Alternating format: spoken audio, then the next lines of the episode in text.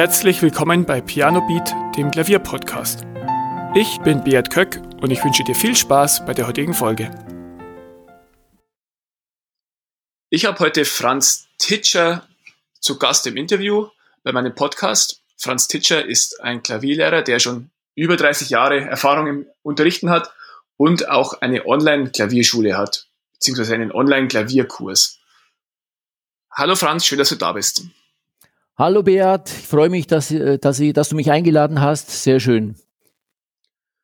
Vielleicht erzählst du noch mal ganz kurz, ähm, wie du selber zum Klavierspielen und zum Unterrichten gekommen bist. Ja, zuerst mal, lieber Beat, ich wollte mich erstmal bedanken bei dir. Du hast eine tolle Webseite und äh, du empfiehlst mich auf deiner Webseite und das finde ich ganz großartig und dadurch sind schon einige auf meine Webseite und meine Angebote aufmerksam worden. Das freut mich sehr. Ja, wie bin ich zum Klavierspielen gekommen? Ich habe eigentlich äh, zuerst mal mit Akkordeon angefangen, mit sechs Jahren. Dann bin ich irgendwann aufs Gymnasium gekommen und dort habe ich mit elf Jahren Cello spielen angefangen. Und dieser Cello-Lehrer war ein ganz toller Pianist. Der hat mir immer nach der Cellostunde hat er mir am Klavier vorgespielt. Ich habe immer Beethoven-Sonaten vorgespielt und Bach-Partiten und ganz tolle Stücke. Mhm. Das hat mich sehr fasziniert. Und der Mann war ein richtiges Vorbild für mich und deshalb wollte ich dann natürlich unbedingt äh, Klavier spielen lernen. Und so kam ich zum Klavierspielen. Ich habe dann mit 14 ja. Jahren auch schon angefangen, Unterricht zu geben, so Nachbarskinder. Und so bin ich eigentlich ganz natürlich in diese, in dieses Metier reingekommen, also als Lehrer zu arbeiten. Und so, das war für mich eigentlich immer was ganz Natürliches. Und was kann man noch dazu sagen? Ja, ich konnte dadurch, dass ich eben schon so früh angefangen habe und junge Kinder unterrichtet habe, wo ich selber noch gar nicht so wahnsinnig weit war, ich konnte mich immer gut in denen ihre Probleme hineinversetzen. Also welche Probleme hat ein Anfänger? Weil ich selber die zum Teil auch erst kürzlich hatte. Und diese Nähe zum Anfangsunterricht, die konnte ich mir eigentlich bis heute irgendwie so bewahren. Ich konnte mich immer gut in die Schüler reinversetzen dadurch. Ja, das sieht man auch ganz gut an den Videos. Es gibt auch auf YouTube ähm, ganz viele kostenlose Videos, äh, wenn ihr, liebe Hörer, da mal reinschnuppern wollt. Aber jetzt gehen wir mal ein bisschen näher auf dein Online-Angebot ein, Franz. Du hast eine Online-Klavierschule. Ähm, wie bist du darauf gekommen, die zu starten? Und wie ist die entstanden? Ja, das hat eigentlich angefangen, ja, zwei, wann war das? 2008, ja, so in dem Zeitraum. Da habe ich äh, irgendwie ja, mit YouTube angefangen, habe mal erste Videos gestartet und warum habe ich es eigentlich angefangen? Äh, ich hatte immer so ein bisschen die Idee im Unterricht, wenn ich so eins zu eins Unterricht, ich muss halt ganz oft immer wieder das Gleiche erzählen. Ich muss halt dem Schüler die Noten beibringen, ich muss den Rhythmus klatschen, ich muss grundlegende Dinge, Technik, die Finger müssen auf die Spitze gestellt werden und so weiter, die das Handgelenk muss locker sein und so weiter. Die ganzen Grundlagen muss man ja immer wieder wiederholen und immer wieder das Gleiche erzählen. Und das macht einen Lehrer, das gebe ich einfach ganz gerne zu, das macht einen Lehrer mit der Zeit ein bisschen müde. Mhm. damals ging es los mit YouTube und da habe ich natürlich die YouTube-Videos von anderen auch verfolgt und äh, das fand ich immer spannend. Und dann habe ich eben selber angefangen, habe ich gedacht, okay, man könnte doch die Dinge, die sowieso immer wieder die gleichen sind, die könnte man doch in Videos aufnehmen und dann dem Schüler sagen, pass mal auf, ich erkläre dir das hier so und so, schau dir das im Video nochmal an dann hast du das daheim auch, dann kannst du das anschauen und habe dann gehofft, ich muss es dann nicht so oft immer wieder wiederholen. Man muss es natürlich trotzdem immer wieder vertiefen im Unterricht und wiederholen, also ganz kommt man um das nicht herum. Aber ich muss sagen, die Videos helfen, weil der Schüler eben daheim immer wieder diese Dinge anschauen kann und es so verinnerlicht. Ja. Ja, tolle Idee. Und dann hast du das Stück für Stück zu einem äh, Kurs, kompletten Kurs ausgebaut oder wie muss ich mir das vorstellen? Ja, ich habe dann die ersten Videos gemacht und ich war dann in einer Community, die hieß Clavio, die kennst du wahrscheinlich auch, die ist relativ, auch, ja. relativ bekannt. Und dann habe ich mit Clavio zusammen einen ersten Kurs gestartet. Die sind auf mich zugekommen und haben dann gesagt, könnte man das nicht als Kurs machen, damit man das verkaufen kann und so weiter. Dann habe ich ein erstes, einen ersten kleinen Videokurs gemacht. Da ging es ums Schumann, von Schumann, die, von fremden Ländern und Menschen aus den Kinderszenen. Und das war mein erster Kurs. Es ging so 30 Minuten und über Klavio wurde der dann vertrieben. Und das war so die, der Anfang. Das war am Anfang nicht sehr erfolgreich, weil das war alles noch in den Kinderschuhen. War wahnsinnig viel Arbeit, weil ich mich selber einfach auch nicht wirklich damit auskannte und mir alles irgendwie halt beibringen musste. Und dann bin ich erstmal wieder davon weggegangen und gesagt, das rechnet sich nicht, das ist alles uninteressant, das bringt's nicht. Und naja, dann habe ich das ein bisschen erstmal einschlafen lassen. Und dann, das hat eine ganze Weile gedauert. Ich habe dann, wie gesagt, kleine Videos ab und zu mal auf YouTube äh, hochgeladen. Hat auch nicht den durchschlagenden Erfolg gebracht. Wenn man heute auf YouTube äh, wirklich erfolgreich sein will, dann muss man, habe ich auch dann gelernt, man muss wirklich ganz viele Videos posten, regelmäßig posten und man braucht die richtigen Überschriften, das ist ganz entscheidend. Früher habe ich halt sehr, sehr technische Überschriften benutzt. Ein, ein Beispiel zum Beispiel, äh, ein Video hieß die Tonleiter oder die Durtonleiter. Naja, und es hat dann so ein paar Jahre vor sich hingedümpelt. Und irgendwann mal habe ich den Titel geändert. Da habe ich mich dann auch ein bisschen mit, mit Online-Marketing beschäftigt und dann habe ich den Titel geändert. So lernst du alle Durtonleitern in fünf Minuten. Klingt natürlich sehr aggressiv, ein bisschen Clickbait-mäßig, aber man, man, es ist, hat einfach funktioniert. Gell? Also die, seitdem ist das das beste Video. Das hat also mittlerweile über 250.000 Klicks und wird immer noch angeklickt, obwohl die Tonqualität noch relativ bescheiden war. Also ich habe dann dazu gelernt und im Jahre 2015 war das dann, habe ich meinen ersten Kurs dann auf Udemy äh, ge äh, gestartet. Das ist eine Online-Plattform, eine amerikanische. Kennst du vielleicht mhm. auch? Da gibt's, ja. äh, das ist so ein richtiger Gemischtwarenladen. Das ist wieder der Amazon für Online-Kurse. Und äh, da habe ich dann auch, am Anfang war das ganz gut und Problem war ein bisschen, du bist da wirklich eine Nummer, also und die dampen halt, also der Preis wird immer, da kannst du dann Kurse, die 300 Euro kosten, die, die kosten dann immer 10 Euro. Alle zwei Wochen gibt's ein Sonderangebot, 10 Euro. Und das weiß mittlerweile jeder, also kein Mensch kauft einen Kurs, der teurer ist als 10 Euro bei, bei Udemy. Und so habe ich dann gesehen, das äh, rechnet sich nicht, da kann ich nicht damit arbeiten, da kann ich nicht weitermachen, da kann ich nicht irgendwie, ja, ich wollte nicht unbedingt reich werden damit, aber es ist ja auch zeitaufwendig und, und man muss sich damit beschäftigen und man braucht eine gewisse, einen gewissen Umsatz, damit es halt irgendwie sich trägt. Und dann habe ich gesagt, das kann es nicht sein, so funktioniert's nicht. Und dann habe ich angefangen, äh, hab, dann habe ich angefangen über Digimember, Digistore 24 das wird den Kunden, den, den Hörern vielleicht jetzt nicht unbedingt viel sagen, äh, eine eigene Plattform aufzubauen. Ja, über das Internet, über WordPress kann man heute ganz toll machen. Mhm. So hat es dann angefangen und das ist jetzt meine Plattform und da kommen eben regelmäßig Kurse dazu und so ist das Ganze dann, wächst das Ganze weiter und ist natürlich dann auch immer anspruchsvoller geworden und, und natürlich auch vom Preis dann für mich auch interessant, sodass sich das Ganze wirklich trägt. Was lernen denn äh, potenzielle Klavierschüler mit einem Online-Kurs? Für wen ist der am meisten geeignet? Also ich hatte angefangen mit einem Einsteigerkurs und heute nachträglich betrachtet muss ich sagen, meine Hauptzielgruppe äh, oder die Hauptklientel, also die meisten, die meinen Kurs kaufen, sind keine blutigen Anfänger, sondern Wiedereinsteiger.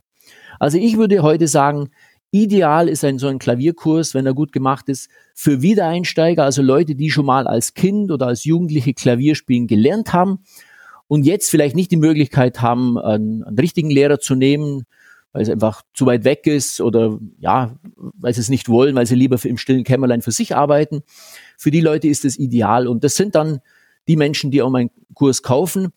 Trotzdem, der Einsteigerkurs ist nach wie vor im Kurspaket enthalten. Es kommen auch immer wieder wirkliche Einsteiger dazu. Also das funktioniert schon auch als Einsteiger.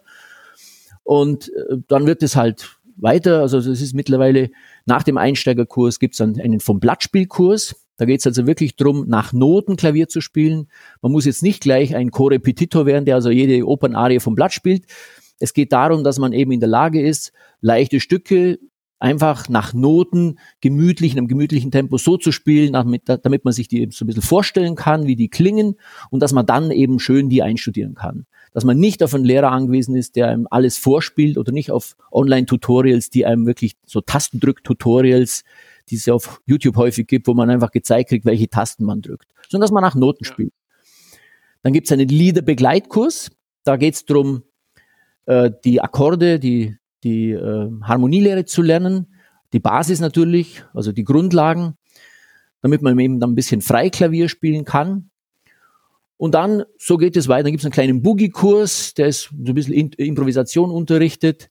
Improvisieren ist mir von Anfang an eigentlich sehr wichtig. Auch im Einsteigerkurs geht es ein bisschen um Improvisation, weil ich der Meinung bin, man muss irgendwie die Sprache der Musik erstmal so ein bisschen lernen. Man muss lernen, sich mit Musik auszudrücken.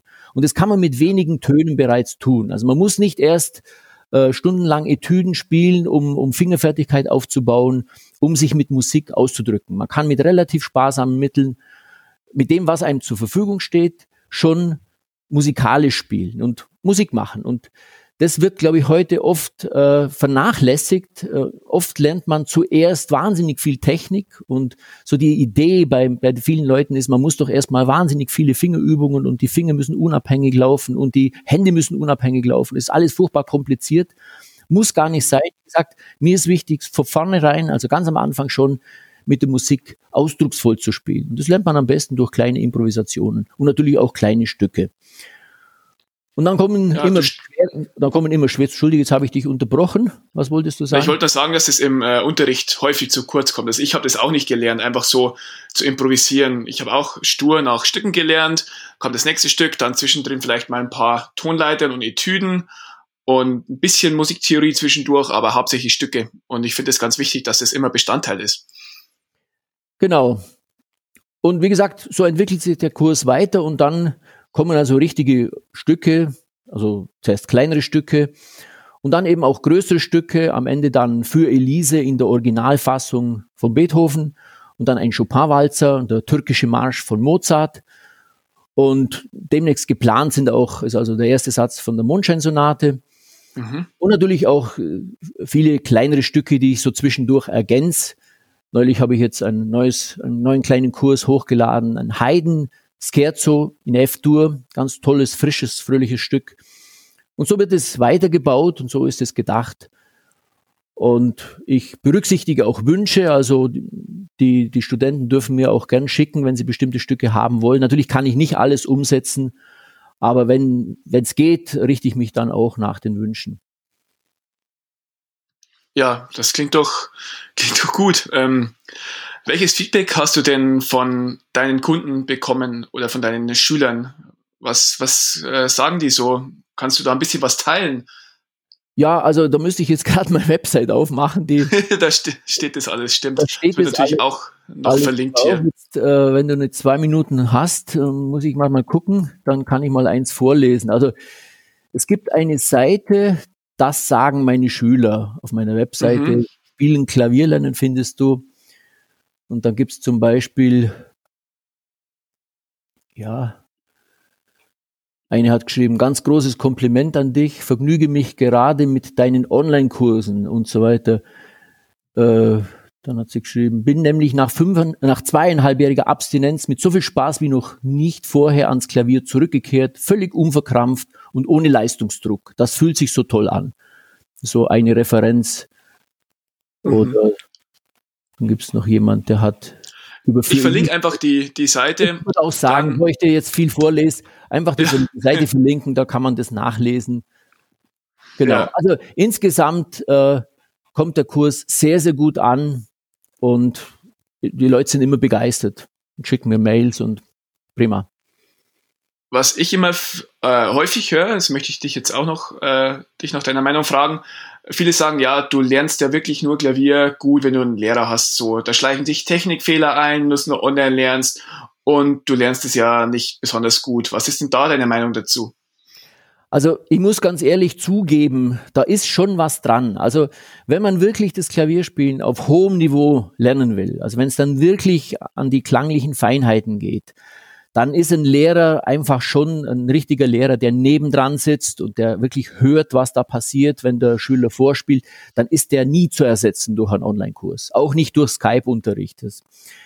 Äh, wie gesagt, ähm, ich versuche im Kurs auch auf die musikalischen Sachen einzugehen und viel zu zeigen, Lautstärkeunterschiede, Feinheiten, auch Bewegungsabläufe. Natürlich wenn ich sehe, der Schüler zieht die Schulter hoch, korrigiere ich das im Unterricht. Der Online-Kurs kann das natürlich nicht korrigieren. Und der Schüler sieht es manchmal nicht oder merkt es mal. Ich kann immer wieder darauf hinweisen, pass auf, achte auf deine Schulter.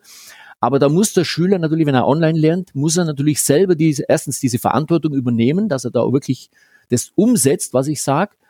Und er muss natürlich dann schon sehr wachsam sein. Und das geht nicht immer und das kommt auch auf denjenigen selber drauf an. Also für jüngere Kinder zum Beispiel würde ich es nicht empfehlen. Erwachsene können damit schon arbeiten.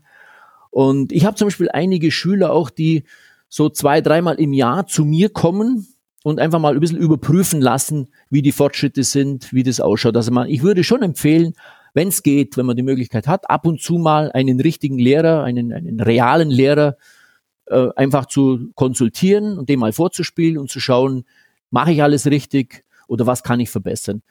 Und wenn man sich wirklich intensiv dann, sagen wir mal, wenn man für eine Prüfungsvorbereitung, für Aufnahmeprüfung, Musikhochschule oder für einen Wettbewerb, dann ist es wirklich dann schon sehr sinnvoll, dass man sagt, okay, ich nehme dann wirklich richtigen Unterricht wöchentlich bei einem qualifizierten Lehrer.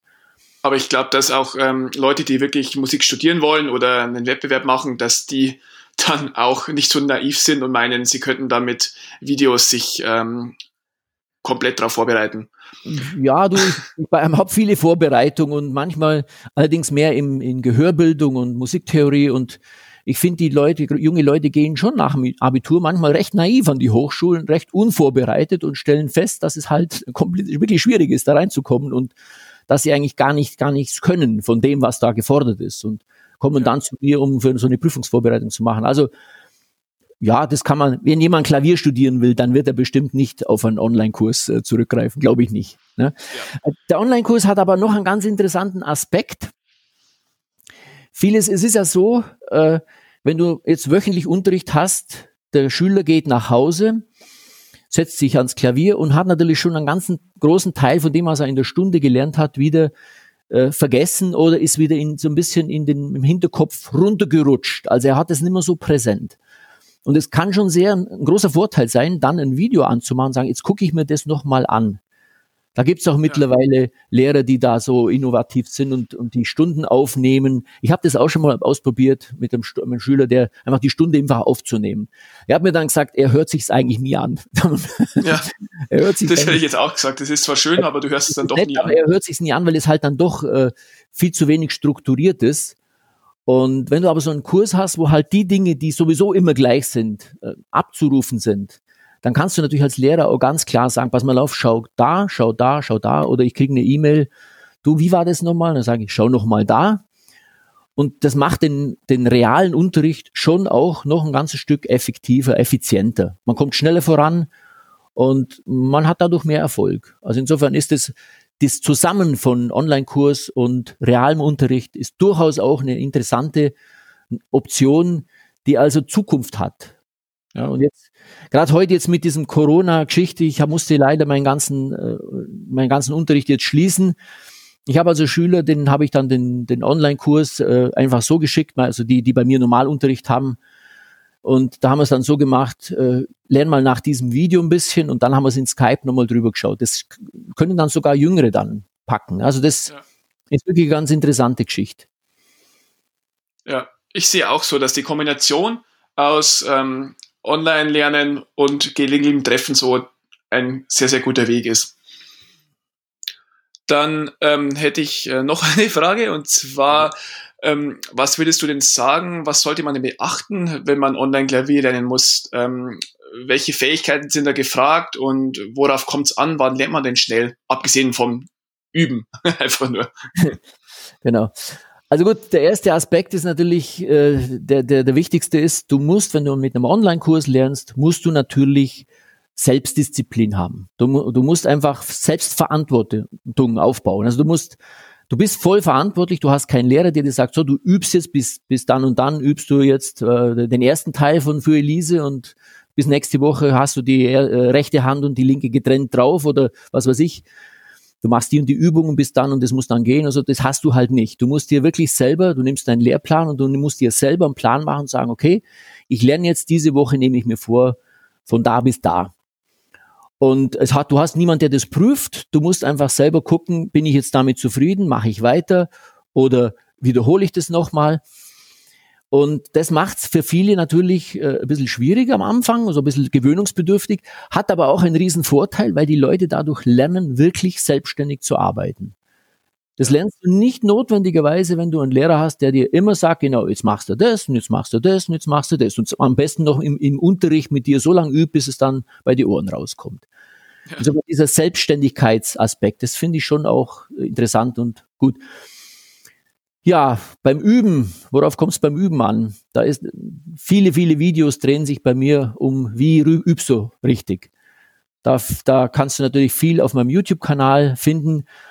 Auf deinem Blog gibt's ja auch äh, Seiten, die das besprechen, wie man übt. Und da geht's vor allem darum, dass man wenig Zeit verschwendet. Und vielleicht gehen wir da noch ein bisschen drauf ein, äh, wie verschwendet man beim Klavierüben Zeit. Da gibt's eine interessante äh, der, ein interessantes Buch, Heinrich Schmidt-Neuhaus, Die Kunst des Klavierspielens, vielleicht kennst du das, russische Schule, der sagt in einem Absatz, das Klavierspielen, das ist so ähnlich wie wenn du Wasser kochst, oder? Stell dir vor, du kochst Wasser und du erhitzt es bis, bis es 40 Grad hat und dann ruft die Freundin an und dann, weil du das, weil du es nicht anbrennen lassen willst, das Wasser, da, nimmst es vom Herd und dann telefonierst du eine halbe Stunde mit der Freundin und dann ist das Wasser wieder abgekühlt bis 20 Grad, ja, und es muss es wieder erhitzen. Das heißt, du musst einfach das Wasser kochen, bis es kocht. Das heißt, du musst zielstrebig arbeiten, bis du ein Problem gelöst hast. Beim Klavierspielen geht es natürlich nicht so einfach, dass du halt es auf den herstellst und, und wartest, sondern manchmal kann es sein, dass du ein technisches Problem über, über zwei Wochen hinweg jeden Tag bearbeiten musst, um es zu lösen. Jetzt wäre es aber schlecht, wenn du das Problem anfängst oder die Herausforderung, fängst jetzt an zu üben, irgendeine schwere Stelle, irgendwelche Läufe aus für Elise zum Beispiel, machen manchmal Probleme. Und jetzt machst du dann drei Tage Pause, weil du keinen Bock hast zu üben oder keine Lust oder spielst was anderes oder dann fängst du nach den drei Tagen wieder von vorne an. Das heißt, du musst dir dann so ein Programm machen, wo du sagst, okay, jetzt nehme ich diese Herausforderung, die nehme ich jetzt an und jetzt mache ich mir da so ein kleines Übungsprogramm, was weiß ich, zehn Minuten pro Tag oder Viertelstunde pro Tag und das mache ich aber jetzt jeden Tag, bis ich das Problem gelöst habe, bis ich die Herausforderung gemeistert habe. Ich glaube, dass das ein ganz entscheidender Punkt ist von der Vorgehensweise beim Üben. Mhm. Dass man wirklich zielstrebig und zwar auch über einen längeren Zeitraum. Also es ist ein bisschen wie beim Joggen. Wenn man Joggen äh, nur drei Tage macht, dann äh, hat man nicht viel davon. Und dann eine, eine, Woche aussetzt, dann ist das uninteressant. Ich glaube, Joggen muss man auch wirklich regelmäßig machen. Einfach, was weiß ich, dreimal die Woche, fünfmal die Woche, viermal die, je nachdem. Aber man muss den Turnus drin halten. Und so ist es beim Klavierspielen auch. Und dann gibt's natürlich viele Übetechniken. Vielleicht reden wir noch drüber, ich weiß nicht, ob dich das interessiert.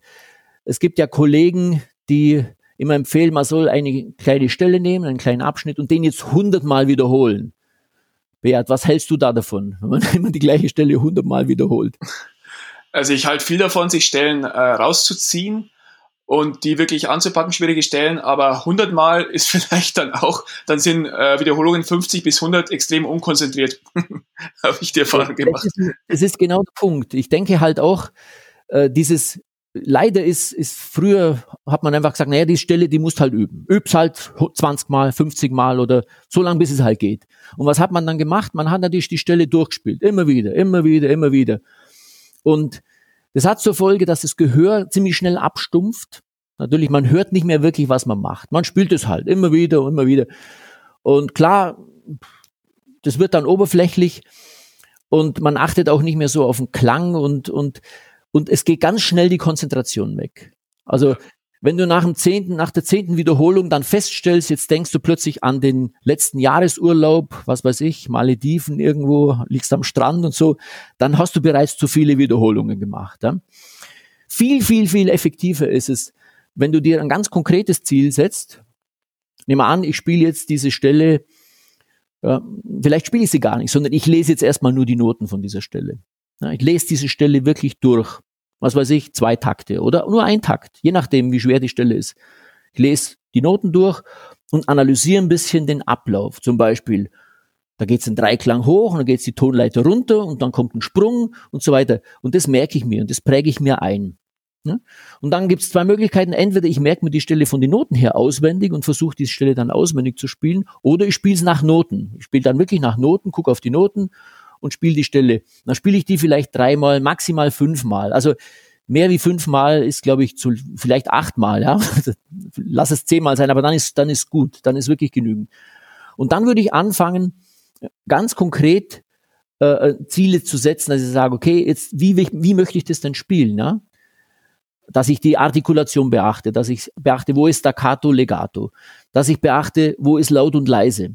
Oder ich kann zum Beispiel eine kleine Stelle einfach zweimal spielen, einmal laut, einmal leise. Finde ich eine ganz tolle Übung, wenn man dadurch lernt, überhaupt Piano forte zu spielen, also wirklich den Unterschied zwischen laut und leise zu lernen. Das Klavier hieß ja früher mal Piano forte, daher kommt auch ja. der Begriff Piano immer noch. Es ging darum, diese Innovation damals war, dass das Klavier laut und leise spielen konnte. Das war ein Riesenfortschritt. Das Cembalo konnte das nicht zum Beispiel. Ne? Also mhm. man lernt durch solche Übevarianten, wie gesagt, maximal drei bis fünf Wiederholungen ideal. Ja? Und dann eine andere Variante zu lernen. Hm? Und dadurch kommst du dann, wenn du jetzt, nehmen wir an, du machst jetzt wirklich mehrere, so, so zehn Varianten durch, fünfmal, dann bist du auch bei 50 Wiederholungen. Allerdings hast du es gar nicht gemerkt, dass du das die Stelle 50 Mal wiederholt hast. Du bleibst frisch, du bleibst hellwach und konzentriert. Und das ist eigentlich so meiner Erfahrung nach die beste Übemethode, wenn man gerade mit schweren Stellen arbeitet. Ja. ja. Ja, vielen Dank, das ist sehr wertvoll. Ich habe auch die Erfahrung gemacht, so mit abwechslungsreich üben, anderen Rhythmus, andere Lautstärke, das hält den Geist frisch, wie du schon sagst, und man stumpft nicht ab. Und das ist ja das Wichtige, weil wenn du wirklich an den letzten Urlaub denkst beim Üben, weil du es ja noch 20 Mal üben musst, dann bringt dir das sehr wenig und es ist auch wieder verschwendete Zeit. Ja, ähm, Franz, vielen Dank für deine vielen Tipps und für deine ausführlichen Erläuterungen zu deinem Kurs. Der wird natürlich auch verlinkt in den Show Notes. Ähm, zum Schluss hätte ich noch eine Frage. Und zwar bin ich immer interessiert nach kleinen Anekdoten aus dem Musikerleben. Gerade das Musikerleben ist sehr bunt, da kann man sehr viel erleben. Vielleicht hast du irgendwas Lustiges aus deinem Unterricht, was du äh, uns noch erzählen könntest. Ja, ich habe, da gibt's eine nette Geschichte. Vor vielen Jahren kam mal ein Schüler mit seiner Mutter zu mir, der war so sechs Jahre alt, kam gerade in die Schule und der wollte sich eben vorstellen, wollte eben Klavierunterricht oder er sollte Klavier lernen, nach der Mutter oder wie auch immer. Und wie ich das immer mache, dann haben wir so ein bisschen rumprobiert an dem Instrument. Meistens nehme ich dann so ein kleines Lied, das Brunnenlied. Das ist ziemlich einfach. Und dann habe ich ihm so die ersten Töne beigebracht. So, das geht die Tonleiter hoch. Ist ein Mann den Brunnen gefallen? Ja, das ist relativ simpel. Und er konnte es eigentlich ziemlich schnell nachspielen und hat auch Spaß gehabt dabei, hat ihm gefallen. Da haben wir so ein bisschen Dudelsackbegleitung dazu gemacht, links C und G. So hum, hum, ist ein Mann im Brunnen gefallen. Da konnte er das relativ schnell mit Dudelsackbegleitung spielen. Dann haben wir noch eine andere Variante gemacht, so Gegenbewegung, die linke Hand nach unten spielen, die rechte Hand nach oben. Das ist eine ganz nette Variante. Bei dem Lied kann man sofort dann mit beiden Händen spielen. Das ist sonst meistens mhm. schwierig, aber hier geht es. Man kann sofort mit beiden Händen so melodisch spielen. Das konnte er auch relativ schnell. Und dann haben wir noch parallel gespielt. Das war dann ein bisschen zäh, das ging nicht so ganz so schnell. Und dann habe ich gesagt, jetzt spielen wir nochmal das Brunnenlied mit Dudelsack und das hat ihm Spaß gemacht. Und dann war er ganz glücklich und hat er gesagt, so, jetzt kann ich schon Klavier spielen, jetzt brauche ich nicht mehr kommen. dann war die Stunde zu Ende. Er kam allerdings wieder und er kam begeistert wieder und er blieb also mehrere Jahre und war auch ziemlich erfolgreich im Klavierunterricht. Stand da vielleicht die Mutter ein bisschen dahinter auch? Das kann durchaus sein, aber er war eigentlich guter Dinge so. Sehr gut, ja. Da erlebt man schon einiges als Lehrer und du bist ja doch jetzt schon ein paar Jährchen aktiv. Genau. Ja, Franz, ich danke dir vielmals für deine Zeit, für ähm, deine spannenden Geschichten, deine hilfreichen Tipps und ähm, ja, ähm, liebe Hörer, schaut auf den YouTube-Channel von Franz, schaut auf die Facebook äh, gibt's äh, auch Inhalte, es gibt eine Newsletter, es gibt echt viele Inhalte, auch sehr, sehr viel kostenlos. Und wenn ihr wirklich ähm, Klavier lernen wollt als Wiedereinsteiger oder vielleicht auch als Einsteiger, dann schaut doch vielleicht mal den Kurs an. Ich finde ihn wirklich sehr, sehr empfehlenswert und ich finde Franz einen hervorragenden Online-Lehrer. Vielen Dank, ja. Franz. Vielen Dank, Beat. Ich freue mich sehr, dass du mich eingeladen hast. Hat mir sehr viel Spaß gemacht und ich freue mich sehr, dass du mich weiterempfiehlst. Liebe Hörer, ich wünsche euch alles Gute und macht's gut. Bis demnächst. Ciao, Franz. Bis dann. Ciao. Vielen Dank, dass du zugehört hast. Weitere Informationen zum Podcast findest du in den Shownotes und auf pianobeat.de.